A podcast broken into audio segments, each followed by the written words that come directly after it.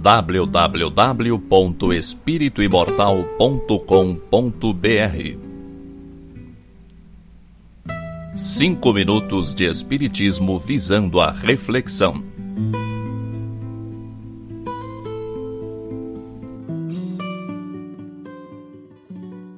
Você reconhece que é uma pessoa com defeitos? Você já parou para analisar suas falhas como ser humano? Você já percebeu que há muito o que corrigir como espírito imortal? Certamente que sim. O simples fato de você estar ouvindo isso já demonstra que você está em busca do crescimento moral, do progresso espiritual, da reforma íntima. Conhece-te a ti mesmo. Quantas vezes você já leu ou ouviu esta frase? Muitas, né? Dizem que Sócrates construiu sua filosofia a partir desta inscrição da entrada do Templo de Delfos: Conhece-te a ti mesmo. Acho que você já dedicou algumas horas de sua vida procurando conhecer a si mesmo. Estou errado? Será que você já não teve uma ou outra noite de insônia por analisar a você mesmo?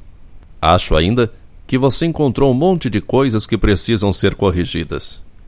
Se você foi sincero consigo mesmo e não tenha motivos para duvidar disso, você deve ter ficado envergonhado de si mesmo, pelo menos umas duas ou três vezes, ao se dar conta de suas próprias falhas.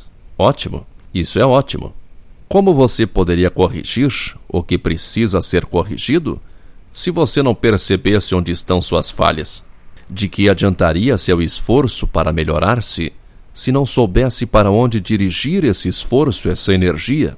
De que valeria essa sua reencarnação se você não a aproveitasse no sentido de aperfeiçoar a si mesmo? Tudo isso é realmente muito bom. Mas quem foi que disse que o conhece-te a ti mesmo quer dizer conhece os teus próprios defeitos? De onde veio essa ideia de que conhecer-se só vale para o lado negativo de si mesmo? Porque sempre que falamos em autoconhecimento, logo surgem coisas a serem ajustadas. Você tem um monte de coisas boas para trazer para fora de si mesmo. Você é um manancial inesgotável de virtudes. Reconheça-as e traga-as para a superfície. Você tem qualidades que poucas pessoas têm. Não acredita?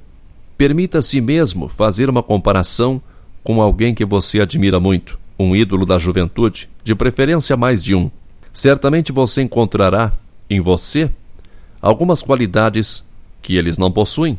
Valorize essas qualidades. Você levou milênios para adquiri-las. Como você pode pensar que merece pouco da vida? Como você pode conformar-se em ser apenas mais um na multidão? Por acaso você pensa que isso é ser humilde? Você sabe o que é humildade? Humildade é colocar-se no seu devido lugar, nem acima nem abaixo, nem prepotente, nem desprezível, nem se engrandecendo, nem se rebaixando. Você merece tudo o que você é capaz de sonhar. Se você consegue imaginar, é porque é possível. Imaginar é criar. Para que você conseguiria imaginar algo para si se não fosse possível criar, realizar? Tudo o que existe hoje, toda a criação, toda a invenção, toda a tecnologia, um dia foi imaginação de alguém. E se esse alguém tivesse falado a respeito de seus sonhos e sua imaginação, provavelmente seria tido por louco, sonhador, lunático. Você pode muito mais. Você é muito mais. Você tem apenas um limite: o limite que você se impõe. Acredite mais em você mesmo não ligue tanto para os outros, não ligue tanto para o passado que quer desmentir o que você se atreve a pensar. Não ligue tanto para você mesmo, esse velho rabugento que você tem dentro de você. Conhece-te a ti mesmo. Conheça suas virtudes, sua força, sua boa vontade, seu amor, sua esperança, que é a perseverança, que é a coragem, que é a persistência, que é a vitória. Conhece-te a ti mesmo. Vence-te a ti mesmo. Ama-te a ti mesmo. www.espirituimortal.com.br Cinco minutos de Espiritismo visando a reflexão.